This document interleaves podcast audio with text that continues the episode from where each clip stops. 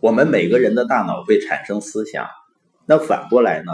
思想又能够重塑我们的大脑，也就是说，我们每个人每天的思考和选择在重新塑造我们的大脑，那就意味着我们大脑的结构和功能会变得更好或者更糟。那思想是怎么塑造大脑的呢？每一个人都是有思想的人啊，整个白天呢，人们都在不停的思考。晚上呢，有的时候还会做梦。当人在思考的时候，就会做出选择。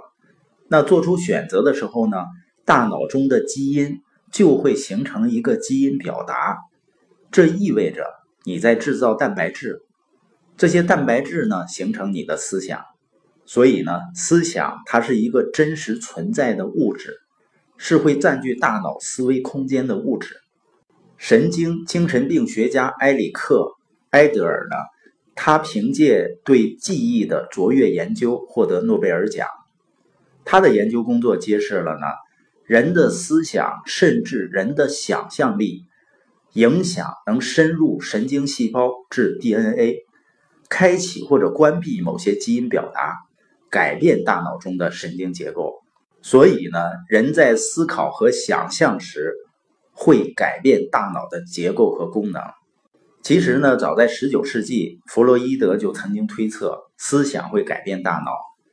近年来呢，一些前沿的神经精神病学家呢，通过深入的研究，都证明我们的思想力量非凡，能改变大脑。也就是说，人的每一次思考都在改变着大脑。通过独立思考和自主选择，我们就重新构造了大脑的内部结构。了解了思维能影响大脑，对我们有什么用呢？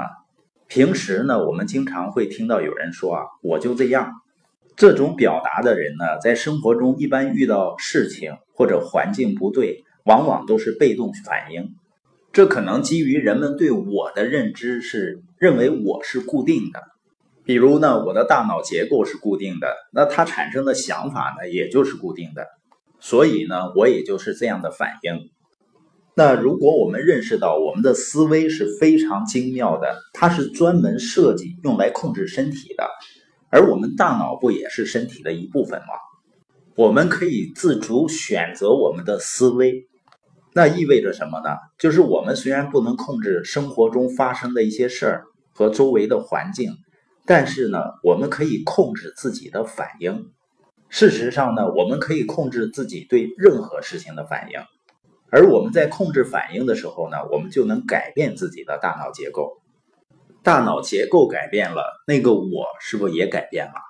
所以改变呢，虽然说比较难，甚至有的会觉得很艰苦，但是呢，通过我们的思考和选择，我们是可以做到的。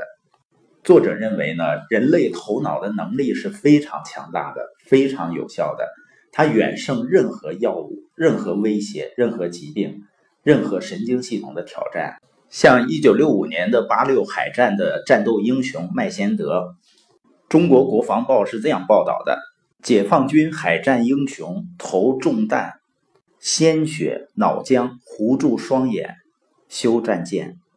像这样的例子呢，在医学上是解释不通的，觉得根本不可能的。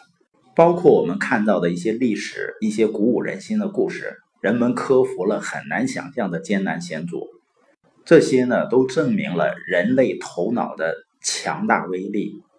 我们今天播音的重点呢，是思维影响大脑。我们能够通过思考和选择来重新塑造大脑。